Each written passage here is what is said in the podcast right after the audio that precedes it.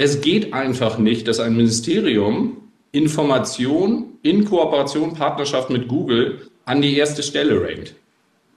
Also Beispiel, du gibst auf deinem Smart Device ähm, das Thema Impfen oder AstraZeneca ein. Dann ist es nicht gut, wenn die erste Information, die du siehst und die auf einem Mobile Device den gesamten Screen ausfüllt, von dem Ministerium kommt. Erwartest du denn wirklich, dass das Ministerium 100% neutral jetzt über Impfen und AstraZeneca und so weiter schreibt? Herzlich willkommen zu einer neuen Episode des OMKB Updates. OMKB Updates. Der Podcast für Digital Business, Marketing, Technology und Innovation. Dich erwarten Erfolgsstories, Insider-Tipps und echte Mehrwerte. Mit dem OMKB-Hosts Shahab Hosseini, Christoph Steger und Mario Rose. Andreas, wo bist du denn gerade? Ich sehe einen ganz, ganz weißen Hintergrund. Das kann zu Hause sein, das kann im Büro sein. Also das ist so wirklich nichts aussagend. Aber wo bist du denn gerade? Wunderbar, die weiße Wand äh, von zu Hause. Ah. Ich bin in Hamburg im Homeoffice. Okay, du bist in Hamburg okay. im Homeoffice. Klasse. So, äh, Andreas, wir haben ja heute das Vergnügen, das Privileg, äh, circa eine Stunde miteinander ins Sparring gehen zu dürfen. Ich freue mich ganz besonders, weil ich persönlich ja auch eine gewisse Verlagsnähe habe. Von daher werden wir auch über das Thema später sprechen. Ähm, Andreas, mein, mein, mein erster Punkt wird sein, ähm, direkt mit einem etwas schwerfälligem Thema zu starten. Und zwar hast du äh, auch bei dir auf LinkedIn und in anderen sozialen äh, Kanälen das Thema um Google in den letzten äh, Wochen und Monaten intensiv gespielt. Für diejenigen, die vielleicht hier noch nicht so stark involviert sind, der Burda Verlag hat gegen Google und die Bundesrepublik geklagt, äh, weil Jens Spahn die Informationen der Plattform gesund.bund.de über die sogenannte Knowledge Panels etwas präferierter innerhalb von Google dargestellt hat. Äh, auch ihr seid hier rechtlich vorgegangen. Dahingehend würde ich dich gerne jetzt einfach mal ein bisschen challengen. Warum habt ihr eigentlich als Apothekenumschau damit ein Problem, wenn es doch konkret um die Reduktion von Fake News, vor allem in Zeiten der Pandemie geht? Also, wunderbare Einstiegsfrage. Ähm, hervorragend. Du legst gleich voll los. Das finde ich sehr sympathisch. Ähm, das ist ein sehr, sehr interessantes Thema mit Google und dem äh, Bundesgesundheitsminister Jens Spahn. Ähm, man muss vielleicht einmal kurz ähm, etwas äh, weiter vorne anfangen. Und zwar ist es so, dass der Gesundheitsminister in einer doch relativ groß aufgesetzten Pressekonferenz mit Google zusammen, mit Philipp Justus, äh, bekannt gegeben hat, dass er einen Misszustand in Deutschland ähm, sieht, dass es angeblich keine evidenzbasierten, seriösen, verlässlichen, gesundheitsrelevanten Informationen gibt. Und das ist schlicht nicht richtig. Denn wir erreichen mit der Apothekenumschau 22 Millionen Leser und 10 Millionen Unique User. Überschneidung nur 5%, ergo 30 Millionen Menschen pro Monat konsumieren unsere Informationen. Komplett neutral, komplett evidenzbasiert, von einer Redaktion mit fast 100 Mitarbeitern erstellt, mit wissenschaftlichen Beiräten, Ärzten, Apothekern und so weiter und so fort. Da ist es eine absolute Pflicht für einen CEO, sich vor die Belegschaft zu stellen und dem Gesundheitsminister darüber hin äh, oder dahingehend aufzuklären, dass es solche Angebote bereits in Deutschland gibt. Das ist der erste Punkt. Der zweite Punkt ist, dass wir in Zeiten einer Pandemie, glaube ich, nicht 10 Millionen Euro ausgeben müssen, um ein weiteres Gesundheitsportal zu platzieren. Äh, der Fokus sollte aktuell auf ganz anderen Themen liegen. Ich stehe im engen Austausch mit dem Gesundheitsministerium und wir sind absolut in good terms. Äh, Sympathie ist da, Chemie stimmt und so weiter. Dazu gehört aber auch, dass man mal Dissens hat bei bestimmten Themen. Ich habe dort auch nachgefragt, was ist eigentlich die Zielsetzung? Ist die Zielsetzung wirklich ein weiteres Gesundheitsportal? Denn das ist eigentlich nur die Strategie, die Umsetzung, um ein bestimmtes Ziel zu erreichen. Und das Ziel des Gesundheitsministeriums ist es, dass wir so wie von dir gesagt Fake News, ja, inflationär in unserer Gesellschaft haben. Nicht nur im Print, sondern eben auch im Digitalen. Und das ist schlecht. Gesundheitsinformationen verdienen eine Null-Fehler-Toleranz. Das heißt, wir müssen uns darum kümmern, dass schlechte, falsche, gefährliche Inhalte schlechter gerankt sind als die, die seriös und evidenzbasiert sind. Um das zu erzielen, muss ich aber nicht ein weiteres Portal erstellen, sondern muss in den Austausch mit denen gehen, die seriöse Inhalte haben und muss mit denen in Austausch gehen, die solche Inhalte entsprechend verbreiten, wie beispielsweise Google. Das ist der eine Part. Der zweite Part ist, und das ist etwas, was nicht nur den Gesundheitsbereich tangiert, sondern alle Lebensbereiche. Wir haben ein Grundgesetz, in dem die Pressefreiheit entsprechend verankert ist. Es geht einfach nicht, dass ein Ministerium Information in Kooperation, Partnerschaft mit Google an die erste Stelle rankt. Also Beispiel, du gibst auf deinem Smart Device ähm, das Thema Impfen oder AstraZeneca ein. Dann ist es nicht gut, wenn die erste Information, die du siehst und die auf einem Mobile Device den gesamten Screen ausfüllt, von dem Ministerium kommt. Erwartest du denn wirklich, dass das Ministerium 100% neutral jetzt über Impfen und AstraZeneca und so weiter schreibt, während sie natürlich wollen, dass die Quote hochgeht. Das ist ja der Sinn der Pressefreiheit, dass man kritisch mit Informationen letztendlich umgeht und den Bürger vernünftig informiert. Und das betrifft eben nicht nur den Gesundheitsbereich, sondern genauso die Wirtschaft, die Politik und, und ähnliche Bereiche. Und deswegen gehen wir da entsprechend gegen vor. Verstehe, Andreas. Äh, danke für die ausführliche Antwort. Ist das in deinen Augen ein generelles Problem? Also das gesamte Thema Zero-Click ist bei Google in den letzten Jahren ja durchaus ja, von, von der Popularität her seitens der Nutzer, aber auch von, von der Nutzungsintensität seitens der Nutzer stark gewachsen. Was, was steckt hinter diesem Begriff äh, Zero-Click-Searches? Zero-Click-Searches sind die Suchanfragen, die Google direkt und unmittelbar beantwortet, bevor überhaupt der Traffic abgeleitet werden kann auf die Publisher-Plattformen. Ähm, jetzt, jetzt bist du ja auch durch deine Historie mit äh, vielen Verlagen, auch immer wieder mit, mit, mit, dem Themenkomplex Google konfrontiert worden. Wie stehst du dazu? Ja, du hast es ja gerade auch nochmal sehr, sehr schön hergeleitet, aber ist das ein generelles Problem, dass wir hier einen Suchmaschinenriesen haben, der sich äh, durchaus eben immer stärker auch in diesem Bereich positioniert, Inhalte direkt und unmittelbar auf seiner eigenen Plattform auszuliefern? Naja, das, was du beschreibst, ähm, ist ja letztendlich die Macht, die Google als quasi Monopolist ähm, dort innehat. Und äh, eine solche Alleinstellung birgt immer auch Gefahren in sich. Ja, zur Neutralität gehört auch, dass man vielfältige Informationsquellen hat, ja, und sich die seriösesten und für dich individuell besten aussuchen kann. Ob das Google mit seinem Algorithmus für alle Menschen identisch gut äh, bewerkstelligen kann, wage ich stark zu bezweifeln. Und nochmal, im Bereich von Gesundheit haben wir eine Null-Fehler-Toleranz und es ist extrem wichtig, dass die Menschen gute Informationen bekommen. Es gibt x Situationen in der Medizin, bei der Ärzte den Kranken, den Patienten empfehlen, eben gerade nicht zu googeln, weil sie dort so viel Negativbotschaften über bestimmte Symptome erfahren, dass sie schon alleine davon krank werden, beziehungsweise ihr Heilungsprozess negativ beeinflusst wird.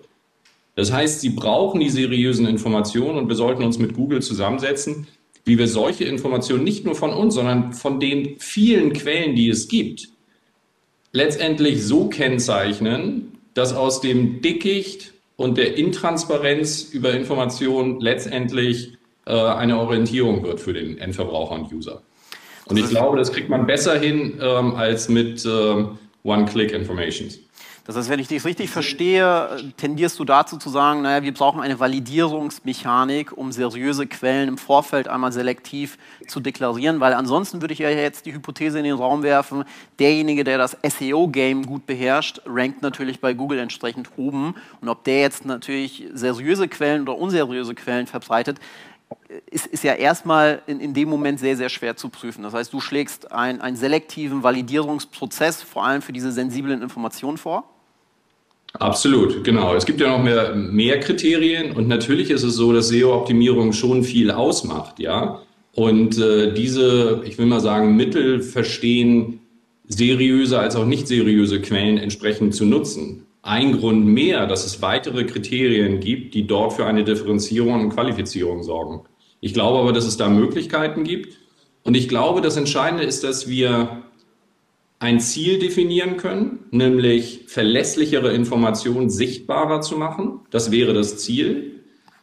Und die Frage, wie wir das erreichen, ist an sich ja schon extrem wertvoll, weil die Frage auch den Appell beinhaltet, mit den richtigen Personen zusammen nach Lösungen zu suchen. Verstehe. Andreas, abschließende Frage in diesem Kontext. Ähm, ihr seid gemeinsam jetzt rechtlich gegen, gegen Google und, und das Gesundheitsministerium vorgegangen. Ihr habt Erfolg gehabt, gell? Also letzt, letztendlich erfolgt keine Priorisierung der Rankings mehr. Ist das korrekt? Also wir haben verschiedene Verfahren ähm, am Laufen, so wie wir eben auch verschiedene Themen angesprochen haben. Der Themenkomplex des ähm, Rankings bei Google, ähm, der ist in einem Verfahren zwischen Burda und dem BMG und Google entsprechend entschieden worden. Und äh, das Gesundheitsministerium hat das so zur Kenntnis genommen und wird auch nicht weiter dagegen angehen. Ähm, es geht bei dieser Frage aber nicht um Sieg oder Niederlage. Es geht auch nicht um Rechthaberei. Es geht darum, dass wir eine vernünftige Konstellation für den End-User, für den Patienten, für die Menschen in Deutschland haben. Und ich glaube, da ist uns ein erster Schritt geglückt. Okay. Ja, klasse. Vielen Dank für die, für die ausführlichen ähm, Antworten zu diesem doch sehr komplexen Themen, äh, Themenbereich. Andreas, eure Redaktion, habe ich gelesen, hat 2020 doppelt so viele Texte produziert wie im Vorjahresvergleich. Meine Frage in deine Richtung, musstest du hier intern eine Transformation der Redaktion durchführen, Stichwort höhere Quantität gegenüber Qualität, oder ähm, wurde die Transformation mehr oder weniger durch Corona ohnehin in das Unternehmen getrieben. Ja, also mein, meine Frage zielt, zielt darauf, wie stark hast du Pain und Schmerzen ausgelöst in der Organisation, weil ich habe gelernt, Transformation geht häufig, leider muss man sagen, einher mit Schmerz. Oder sagst du, naja, der Schmerz kam von extern, wir mussten uns hier anpassen, wir mussten einfach viel, viel schneller, viel schnelllebiger Content produzieren und äh, das, das war genau das, was das eben auch ausgelöst hat. Also ich glaube ehrlich gesagt, dass ich den Schmerz ähm, unserer Organisation ab meinem ersten Tag im Unternehmen beigefügt habe. Ähm, ehrlicherweise, das hat nichts mit Corona zu tun, das hat vielleicht mit meiner inneren Einstellung zu tun und, und an Leistungssport, den ich mal getrieben habe. Ähm, ich habe eine innere Triebfeder, die in die Richtung schwingt, dass ich jeden Tag von neuem versuche, die Produkte, die Services, die Leistungen zu hinterfragen und besser zu machen. Und diesen Anspruch erwarte ich von jedem einzelnen Mitarbeiter im Haus. Und den kann ich schon extrem penetrant ähm, kommunizieren und auch einfordern. Selbstverständlich, ich sage mal zu unseren Mitarbeitern, wenn ihr wollt, dass es so herrlich bleibt, wie es gerade ist, dann müssen wir uns verändern. Denn auch die Welt verdreht, äh, dreht sich natürlich schnell, verändert sich schnell. Dementsprechend müssen wir uns auch transformieren. Diesen Prozess haben wir eingeleitet. Ich habe vor fünf Jahren beim Wort- und Bildverlag angefangen. Wir haben dort große Schritte gemacht, aber selbstverständlich ist es so, dass Corona diesen Prozess nochmal deutlich beschleunigt hat. In der Sensibilität, in dem Verständnis für Digitalisierung bei vielen Mitarbeitern, in der Wahrnehmung, dass digitale Inhalte einfach schneller äh, funktionieren. Und das war bei Corona extrem wichtig. Und dass man versteht, dass die Mixtur aus analog und digital so smart zu verbinden sind, dass sie einen Mehrwert für den User, Leser und Patienten darstellen. Jetzt hast du ganz, ganz häufig schon äh, das, Wording digital verwendet. Ihr habt hier mittlerweile auch einen eigenen Ratgeber gestartet. Vielleicht kannst du uns und dem Publikum nochmal zu der Strategie dahingehend abholen, wieso ihr jetzt anfangt, äh, so stark Themen, was, was das Themenspektrum angeht, zu diversifizieren. Naja, erstmal ist es so, dass unser Verleger vor 65 Jahren sich auf die Fahne geschrieben hat, komplexe gesundheitsrelevante Informationen leicht verständlich wiederzugeben. Das hat Rolf Becker im Print par excellence perfekt hinbekommen. Wenn Rolf Becker jetzt neu starten würde, würde er seine Informationen sicherlich nicht nur auf Papier drucken, sondern auch in digitaler Form anbieten. Genauso in Video, in Audio und so weiter.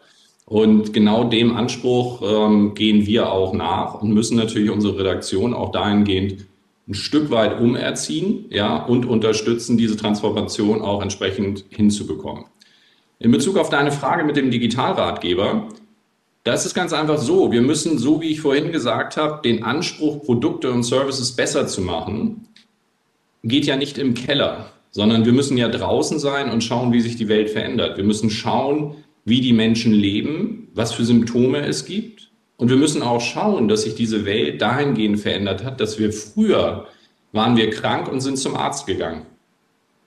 Jetzt bedeutet Gesundheit, dass du gesund bist und gesund bleiben willst. Prävention, Ernährung, Bewegung, Sport haben in Bezug auf Gesundheit eine ganz andere Relevanz äh, bekommen. Und dem müssen wir Rechnung tragen, redaktionell im Print, aber auch mit digitalen Angeboten. Die Motivation des Digitalratgebers war aber nochmal eine ganz andere. Uns ging es darum, dass das Thema Digitalisierung im Gesundheitsbereich zu 80, 90 Prozent in den Medien immer negativ dargestellt wurde. Das ist natürlich, muss man ehrlicherweise sagen, auch ein deutsches Phänomen. Alles, was neu ist, wird erstmal hinterfragt, wird erstmal kritisiert und man versucht unbedingt, ja, das Schlechte irgendwie rauszupicken und darüber zu referieren. Mir hat mal ein ähm, bekannter Chirurg gesagt, beziehungsweise hat er mich gefragt, Andreas, was glaubst du eigentlich, was die häufigste Todesursache ist? Daraufhin kam die Antwort Datenschutzgrundverordnung.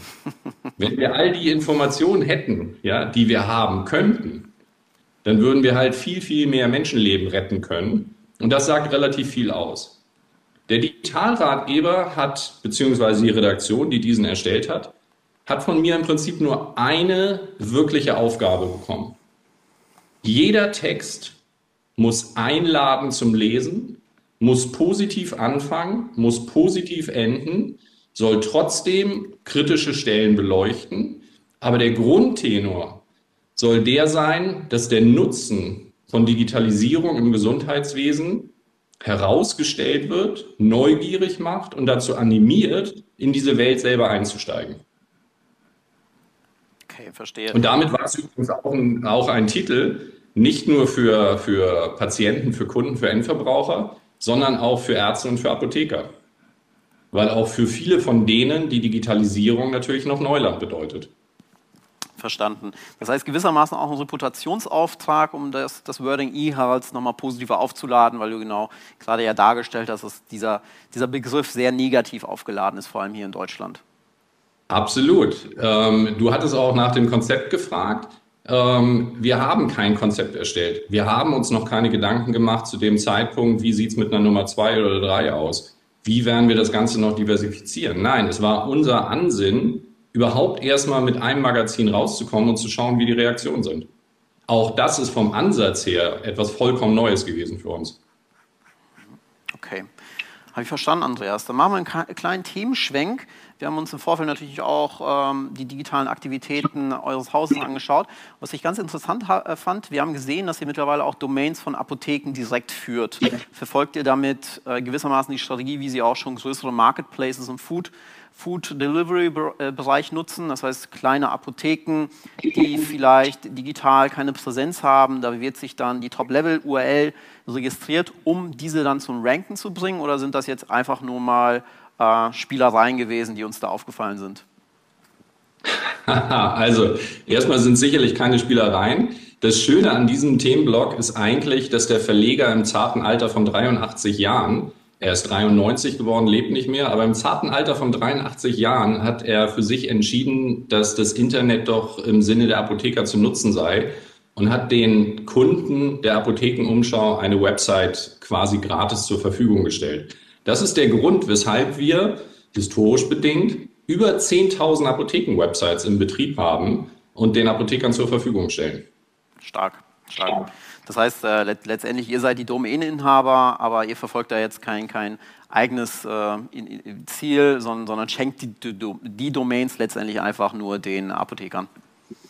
Ja, jetzt muss man schauen. Es geht ja nicht darum, ähm, ein, ein hübsch aussehendes und, und gut verpacktes Geschenk äh, zu übergeben, sondern es geht ja um den Inhalt und den Nutzen für den, der beschenkt wurde. Ähm, da muss man sagen, dass sich die Apotheke und das Gesundheitswesen natürlich erst ähm, am Anfang der Digitalisierung bewegen und man muss schauen, in welche Richtung ähm, dieser Zug oder dieser Weg letztendlich führt. Da wird jetzt viel kommen durch das E-Rezept, äh, digitale Patientenakten und ähnlichem. Ähm, bei den Apotheken selbst ist es so, es gibt viele Apotheken, die drei oder vier Websites haben. Äh, ein bis zwei davon kennen sie selber gar nicht.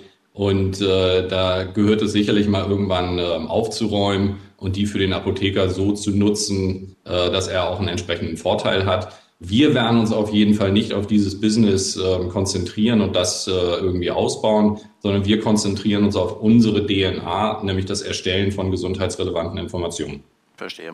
Das heißt, ein Marketplace ist nicht äh, im Hintergrund im Gange. Das, das könnte ja so interpretiert werden, aber jetzt habe ich auch äh, die Vielzahl an äh, Domain-Registrierungen bei euch verstanden, weil das ist tatsächlich äh, quantitativ, muss man sagen, nicht ganz wenig gewesen. Absolut, absolut. Ähm, wir nutzen das eben, um unsere Inhalte auch entsprechend äh, zu platzieren. Äh, in Bezug auf einen Marketplace oder eine Plattform ist es so, dass wir diese nicht federführend treiben, sondern gegebenenfalls nur unterstützen. Wir glauben fest daran, dass die Apotheker eine konzertierte Lösung brauchen, um in diesem Markt überhaupt bestehen zu können und um ihre Rolle ja, im Gesundheitssystem auch entsprechend festigen zu können. Ja, über das Thema werden wir bestimmt gleich auch nochmal sprechen. Andreas, ihr seid, äh, soweit ich lesen konnte, eigentlich ganz gut durch die Corona-Krise gekommen. Ihr habt bisweilen keine Staatshilfen beantragt und das Thema Kurzarbeit konntet ihr auch auslassen. Ist die Information immer noch aktuell?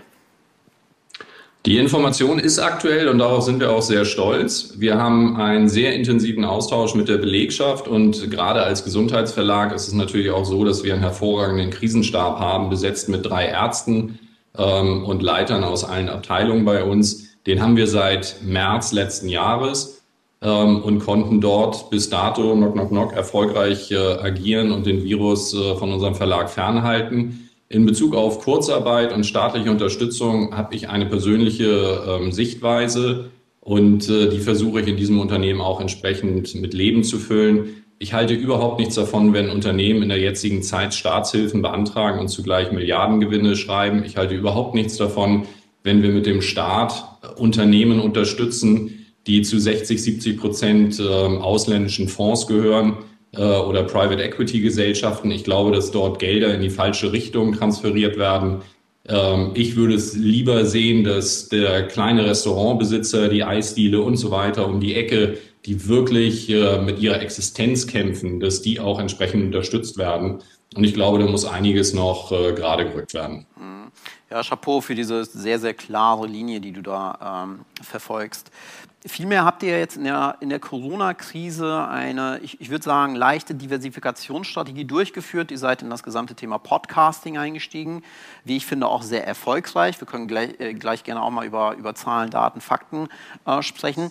Und äh, auch das Thema Newslettering äh, seid ihr intensiver investiert. Wie möchtest du zukünftig für eine Monetarisierung dieser Channels sorgen? Ja, wenn wir uns das Thema Podcasting oder Newslettering anschauen, wie gedenkst du in naher Zukunft diese Channels zu finanzieren? Oder ist die Strategie, das über das typische klassische Verlagsgeschäft mitzutragen? Also dazu gibt es natürlich verschiedenste Ansätze. Erstmal muss man sagen, dass wir 64 Jahre lang keine einzige Akquisition getätigt haben. Es gab kein anorganisches Wachstum bei uns. Das verändern wir gerade, beziehungsweise sind es im letzten Jahr entsprechend angegangen.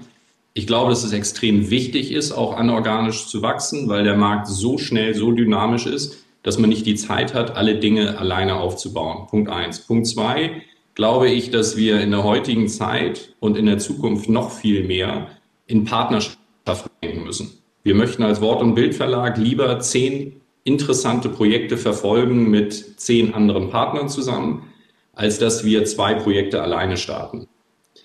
Was die Monetarisierung anbelangt, so glaube ich, vollkommen losgelöst von uns und vom Gesundheitswesen, sondern für alle Märkte, für alle Branchen. Wer ein Produkt herstellt oder einen Service, der einen Mehrwert für den Endverbraucher darstellt und dies nachhaltig, wird auch in der Lage sein, dieses entsprechend zu monetarisieren. Wir sprechen meiner Meinung nach viel zu oft über Monetarisierungsmodelle, und vergessen dabei den Anspruch an die wirkliche Leistung. Derjenige, der gute Produkte und Services erstellt, wird auch vom Endverbraucher entsprechend honoriert und dann werden sich entsprechende Modelle auch finden. All die Anbieter im Netz, die erfolgreich sind, sind ja sehr, sehr oft mit Gratisangeboten eingestiegen haben dann performt, haben eine Relevanz gewonnen und konnten dann entsprechend skalieren bzw. die Preise nach oben fahren. Okay, das, das, das heißt, diese Free-Lunch-Mentalität, auf die du jetzt gerade referenzierst, ähm, da würde ich jetzt tatsächlich nochmal äh, differenzieren zwischen Technologiedienstleister und Content-Produzent. Aber deine Hypothese ist, wenn wir es schaffen, wirklich einen Podcast oder einen Newsletter zu produzieren, der Mehrwerte stiftet, wird der Konsument auch mittelfristig bereit sein, Geld dafür zu bezahlen. Absolut. Dass es da natürlich verschiedene Formen gibt. Ja, natürlich kann es sein, dass die Industrie es bezahlt, das ist klassisch werbefinanziert ähm, und der Endverbraucher kann es äh, gratis nutzen. Da gibt es auch die entsprechenden Freemium-Modelle und so weiter und so fort. Da muss man ein bisschen experimentieren. Aber wichtig ist auch, und das ist ein Grund, weshalb wir vielschichtig innerhalb der letzten 365 Tage agiert haben und teilweise einfach ins Blaue rein agiert haben ist, dass wir überhaupt eine Lernkurve hinbekommen, was will der Endverbraucher? Was können wir über, überhaupt erstellen? Wir haben bei dem Podcast Klartext Corona nicht darüber diskutiert, wo das Geschäftsmodell liegt. Wir haben nicht darüber diskutiert, wann wir wie welchen Preis dafür äh, nehmen könnten. Wir haben gesagt, wir machen das jetzt, weil wir glauben, dass der Bedarf da ist und dass es für uns der richtige Zeitpunkt ist, dieses Medium besser zu verstehen und dort zu experimentieren. Und ich glaube, das ist letztendlich auch der Weg zum Erfolg, weil es auch darum geht, eine Unternehmenskultur zu verändern. Und das kriegt man nur hin, wenn man Trial and Error betreibt, wenn man einfach mal ins kalte Wasser springt, wenn man auch solche Dinge startet und sie vielleicht auch wieder abschaltet. Mhm. Okay, habe ich verstanden. Andreas, äh, jetzt, jetzt habt ihr angefangen, euren Content etwas diverser zu streuen und etwas stärker zu fragmentieren. Ähm, was sind für dich mit Blick nach vorne die tragenden Säulen im Rahmen eurer Content-Marketing-Strategie auf digitale Kanäle reduziert? Ist das weiterhin das, das typische Publishing-Geschäft, bei dem du sagst, wir müssen es schaffen, wirklich relevanten Content auf unseren Webseiten zur Verfügung stellen? Oder gehst du, was du ja schon tust, mit Newslettering äh, und, und äh, Podcast, ähm, durchaus andere Wege, aber mein, meine Frage zielt darauf, im Rahmen eurer Content-Marketing-Strategie, was sind da für dich die, die wirklich spannenden Channels für die Zukunft? Qualität, Qualität und äh, nochmal Qualität. Ähm, es geht bei uns darum, dass wir in 65 Jahren Unternehmensgeschichte wirst du nicht eine einzige Zeile finden, in der ein Pharmaunternehmen oder ein Präparat genannt sind. Wir schreiben über Wirkstoffe. Wir schreiben über Symptome und, und Verfahren, wie, wir, wie die entsprechend geheilt werden können. Aber es gibt in dem klassischen Sinne des Content Marketings ähm, keine, keine, ich will mal sagen, Berührung ähm, oder Angriff auf unsere redaktionelle Hoheit. Wir produzieren 100% klare, evidenzbasierte, seriöse Gesundheitsinformationen und wir glauben, dass wir die nicht nur in unseren Publikationen letztendlich äh, kommunizieren sollten, sondern dass es viele Bereiche gibt, in denen genau solche Inhalte momentan gefragt sind und wir tun dem Gesundheitssystem auch etwas Gutes, wenn wir sicherstellen, dass diese Inhalte entsprechend seriös sind. Ja, absolut. Geht ihr, geht ihr auch auf neue Channels wie beispielsweise TikTok? Wir experimentieren dort ähm, von Clubhouse über Instagram, äh, über Facebook. Diese ganzen Geschichten haben wir gemacht. TikTok haben wir noch nicht gemacht, werden das aber genauso angehen. Wir haben vor fünf Jahren noch keine Social Media Abteilung gehabt. Die haben wir aufgesetzt. Und die haben ziemlich einen Freibrief, ähm, sich mal auszutoben und Erfahrungen zu sammeln. Und es ist schön zu sehen, was sie dort alles ähm, erstellen. Hm. Wie war eure Experience mit, äh, mit Clubhouse? Du hast ja durch deine Radio.de-Vergangenheit auch eine gewisse Affinität, würde ich sagen, zum Thema, äh, zum Thema Audio. Wie war die Experience? Seid ihr happy mit den Ergebnissen oder ist es für euch erstmal ein ganz, ganz äh, grober Test gewesen? Naja, das ist bei uns so, dass wir mit einer Marke, die 93 Prozent Markenbekanntheit hat und für Seriösi äh, Seriosität steht, ähm, da kannst du nicht auf jeden Zug springen, der vorbeikommt. Du solltest aber schon sehen, welcher Zug dort langfährt und du solltest ihn beobachten. Um sich ein eigenes Bild zu machen, muss man dort auch einsteigen, selber mal an einem Talk teilnehmen, äh, selber mal einen Talk aufsetzen und dann ganz in Ruhe reflektieren, wie man ein solches Medium gegebenenfalls noch nutzen kann. Ähm, ich bin ehrlich gesagt dann noch ein Stück indifferent in Bezug auf Clubhouse. Ich finde es als Entwicklung sensationell, weil es das Thema Audio letztendlich stärker hervorhebt und ich glaube, dass Audio deutlich an Relevanz gewinnen wird in dieser Welt der, der Informationsinflation äh, und Überflutung. Ähm, Ich glaube, dass die auch eine steile Lernkurve haben werden und sich dort einzelne Formate sukzessive durchsetzen werden. Und welche Rolle wir dabei spielen, wait and see.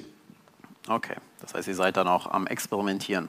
Andreas, sprechen wir so ein Stück weit über den Wettbewerb. Wie gehst du mit dem erhöhten Wettbewerb gegenüber Buddha um, die euch, ich glaube, das kann man so behaupten, frontal angreifen?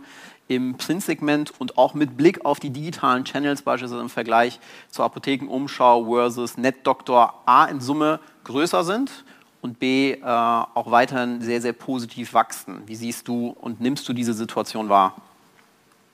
Also es, erstmal ist Wettbewerb etwas Hervorragendes. Wenn man, so wie die Apothekenumschau, fast alleine im Markt agiert, ist es so, dass die eigene Leistung fast nicht visibel ist, weil sie nicht messbar ist. Wenn du 100 Meter komplett alleine laufen würdest, könntest du dir auch über, was weiß ich, eine Zeit von elf Sekunden nichts einbilden, weil du gar nicht weißt, wie schnell andere Menschen laufen. Der Wettbewerb macht ja die Leistung erst visibel. Und Wettbewerb gehört auch dazu, um letztendlich den Anspruch, besser zu werden, in einer Organisation entsprechend zu forcieren. Deswegen war ab dem ersten Tag, als ich hörte, dass wir neuen Wettbewerb bekommen, erstmal positive Aufbruchsstimmung da und nicht Frustration. Man muss diese Dinge, die man ohnehin nicht verhindern kann, positiv zu nutzen wissen. Und das haben wir getan und haben unsere Produkte entsprechend verbessert. Wir haben unsere Unternehmenskultur nach vorne gebracht. Wir sind breiter aufgestellt und wir sind mit dieser Strategie erfolgreich. Ich finde es wunderbar, wenn es andere Player am Markt gibt, egal ob das im analogen ist oder ob das im digitalen ist. Bei Burda, Burda ist ein hochseriöses, tolles, erfolgreiches Haus, die selbstverständlich viel, viel größer sind als wir und über ganz andere Mittel verfügen. Burda ist in dem Bereich anorganisch gewachsen, hat sehr smart ein entsprechendes Portfolio zusammengekauft und wir stehen im engen Austausch auch mit den Geschäftsführern derer Angebote, wie beispielsweise ähm, NetDoctor, gerade auch im Kontext zu der vorhin geführten Diskussion um Google und äh, das Bundesministerium für Gesundheit. Ähm, von daher stört mich das nicht. Unser Anspruch ist es, die klare Nummer eins zu sein. Da sind wir momentan mal vor denen, mal hinter denen. Ähm, wir schauen. Okay, sehr schön. Das heißt, positiver Wettbewerb, du siehst das alles sehr, sehr positiv, finde ich gut. Ähm, wieder ein kleiner Themenschwenk. Im Rahmen eurer Digitalisierungsstrategie, Andreas, habt ihr euch jüngst an Doctorbox beteiligt. Äh, darüber hinaus habt ihr sorry, mit weiteren Partnern einen Fonds in Höhe von 60 Millionen Euro aufgesetzt.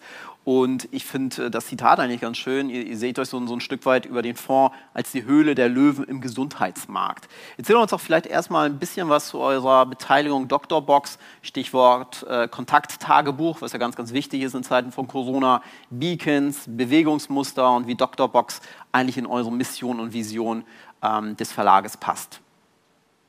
Also Doctorbox ist ein ganz besonders schönes Thema, weil all die äh, Begriffe, die du eben gerade genannt hast, sind Tools und Angebote und Projekte der Doctorbox, die sie überhaupt nicht auf der Agenda hatten, als wir dort eingestiegen sind. Für uns ist Doctorbox ein junges, digitales Unternehmen im Gesundheitssektor, die sich die, ich will mal sagen, Gesundheitsakte Patientenakte auf die Fahne geschrieben haben, sodass du deine gesundheitsrelevanten Daten, Röntgenbilder, Blutbilder und so weiter und so fort, Befunde auf deinem Smart Device hast. Und das vollkommen sicher, ähm, datenschutzkonform und kompatibel zu allen Systemen. Diese Firma hat ein unglaublich starkes Team, eine unglaublich gute Technologie und ein extrem umtriebigen unternehmerischen Spirit. Das waren für uns die Hauptbeweggründe, dort mit einem kleinen Stake vertreten zu sein. Wir wollten lernen und wir wollten helfen als strategischer Investor, deren Projekte auch in die breite Masse zu transportieren. Dann kam auf einmal Corona und das Unternehmen hat letztendlich unter Beweis gestellt, genau das, was ich eben angedeutet habe, nämlich den Wert eines smarten, unternehmerisch denkenden ähm, Managements und der hier sehr, sehr guten Gesellschafterkonstellation, nämlich von vielen Unternehmern, die komplett auf Wachstum ähm, ausgerichtet sind. Und so hat Dr. Box, übrigens auch äh, Hauptgesellschafter und ähm, Mitgründer Oliver Mildner, ähm, der Orthopäde ist, sofort reagiert und entsprechende Tools entwickelt, die uns in der Corona-Zeit auch entsprechend helfen. Das hat angefangen mit dem Labor Becker, mit unserem Gesellschafter Dr. Marc Becker zusammen auf der Theresienwiese in München. Ähm, dort wurden Corona-Tests durchgeführt. Und man hat sich immer gewundert, wieso man eigentlich ähm, die Personen anschließend anrufen muss, um sie über das äh, Ergebnis zu informieren. Wir haben dann einfache QR-Codes generiert, ähm, die wurden eingescannt bei dem Test und das Testergebnis wurde dann automatisch ja, übermittelt auf das Smartphone. Sie sind positiv, sie sind negativ, sie müssen dies oder jenes tun. Ja. Und damit hat es eigentlich angefangen. Also ganz, ganz simpel, ja, aber eben schnell ähm, und einfach äh, experimentieren. Und du wirst gelesen haben oder gesehen haben, was gerade in Tübingen passiert. Ähm, dort wird deutlich mehr getestet. Die Getesteten können sich ausweisen. Die Getesteten haben kleine Armbänder, auf denen ein QR-Code ist. Man kann über ein einfaches äh, Smartphone, über eine bestimmte App ablesen, wann wurde diese Person das letzte Mal getestet, wurde sie positiv oder negativ getestet.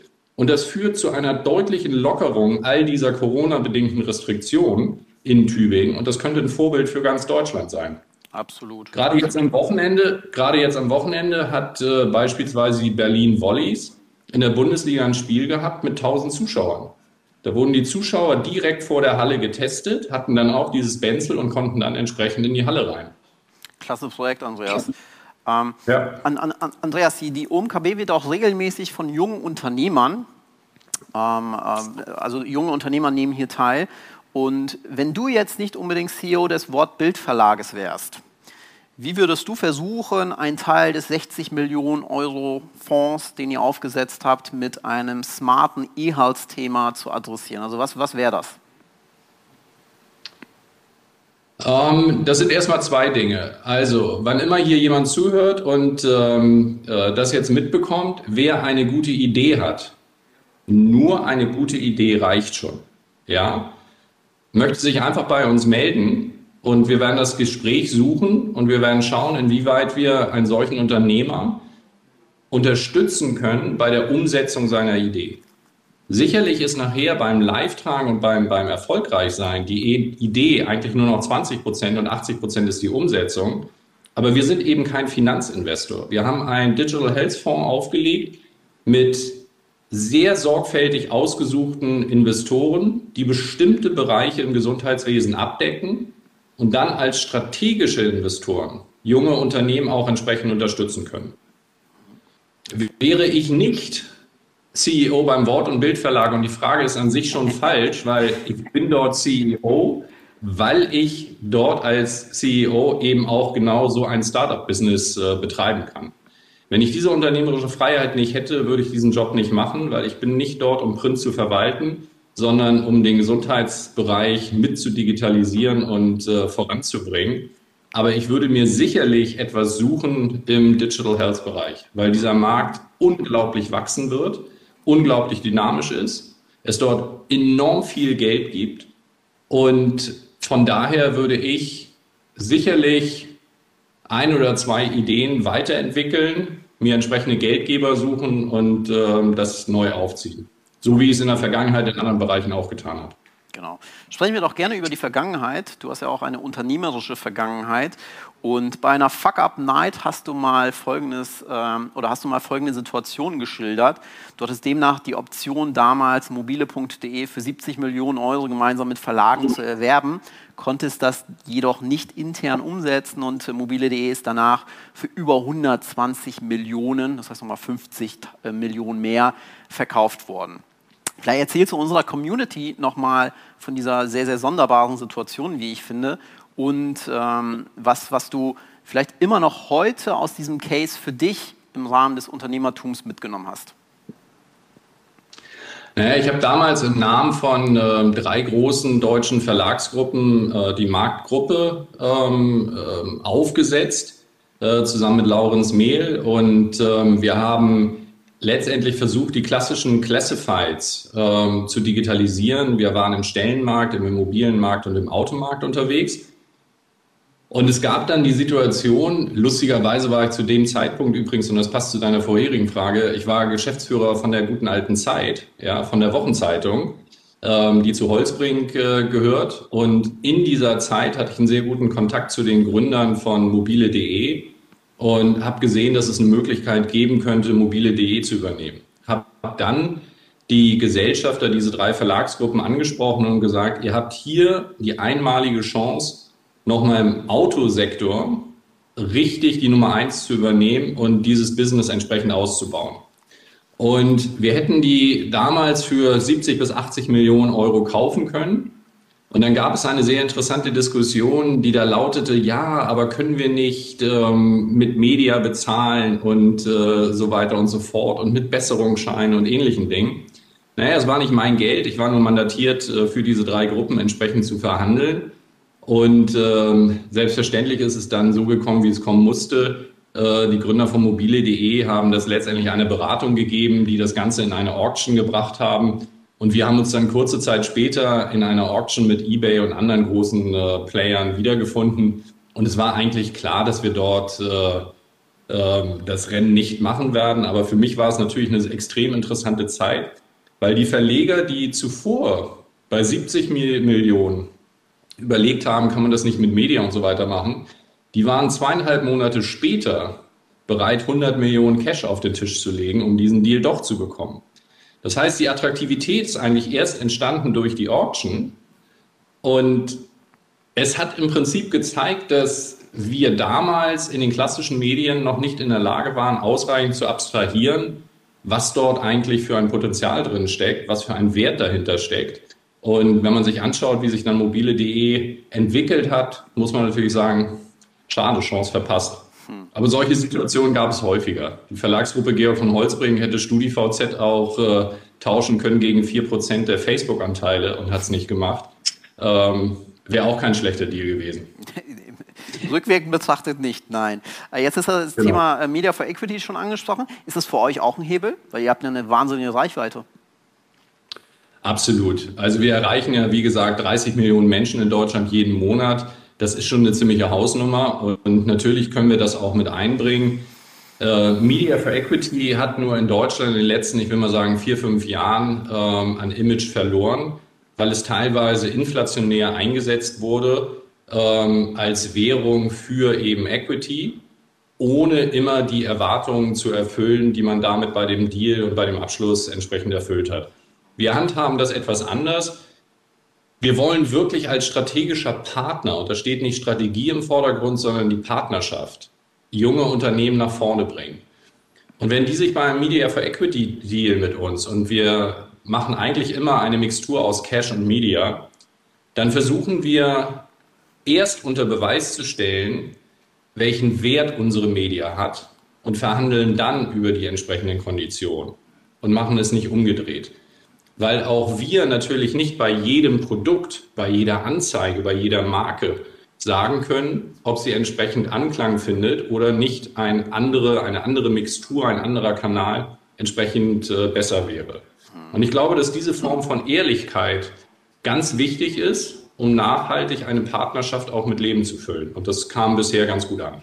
Ja, nee, das würde ich ja. absolut das würde ich absolut unterstreichen, dass das Thema des inflationären äh, Nutzen von Media for Equity hat mit Sicherheit viele, viele Dinge stark verwässert. Eine Frage haben wir noch, dafür haben wir noch ähm, einige Minuten Zeit. Andreas, ich würde dich äh, dahingehend nochmal zitieren. Du hast mal gesagt, Fehler zu machen ist enorm wichtig für den Erfolg. Ohne Fehler kein Erfolg. Wenn du jetzt rückwirkend mal die letzten zwölf Monate betrachtest, was war denn deine größte Niederlage und was hast du aus dieser Niederlage für dich dann auch wieder abstrahieren können? Ich habe eben den Zeitfaktor nicht äh, gehört. Die letzten zwölf Jahre oder zwölf Monate? zwölf Jahre wäre auch gut, ja. Wäre wär aber eine kuriose Zahl, die ich jetzt einmal in den Raum werfe. Zwölf Monate.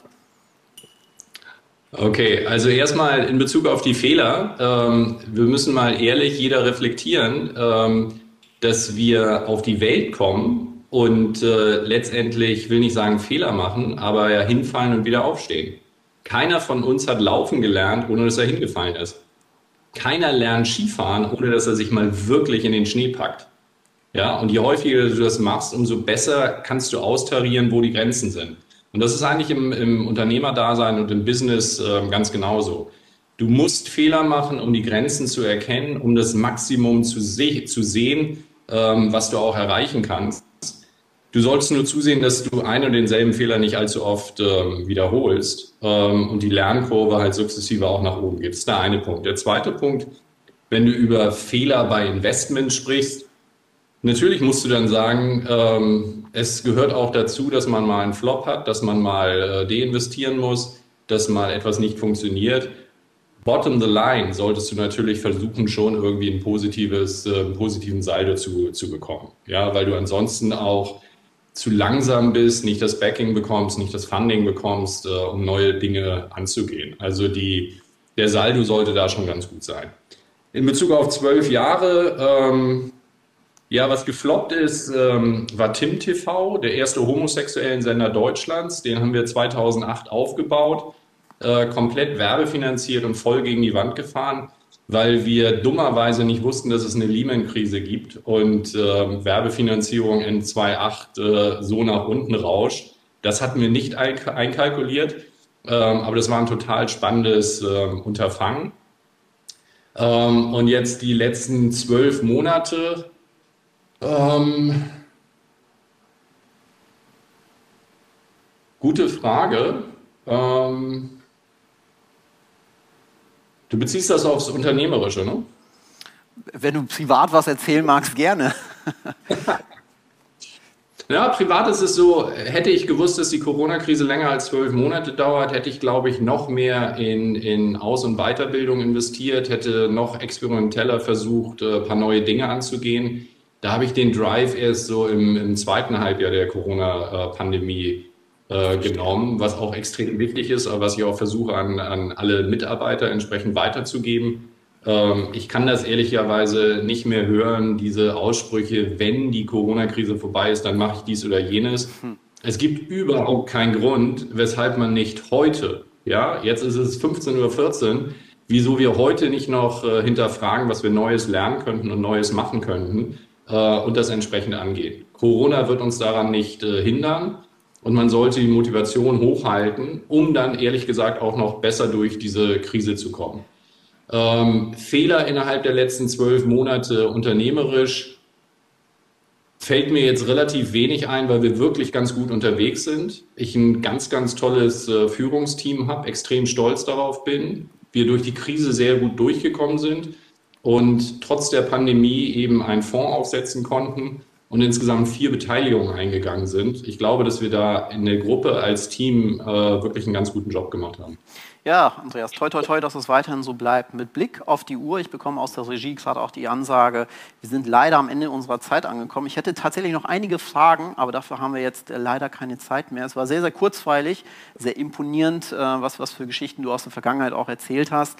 Und ich sage herzlichen Dank, Andreas, dafür, dass du dir die Zeit genommen hast, uns bei den verschiedensten Themenkomplexen noch mal etwas intensiver abzuholen. Und äh, sag äh, erstmal vielen Dank. Perfekt, vielen, vielen Dank. Ciao, euch noch viel Spaß. Dankeschön.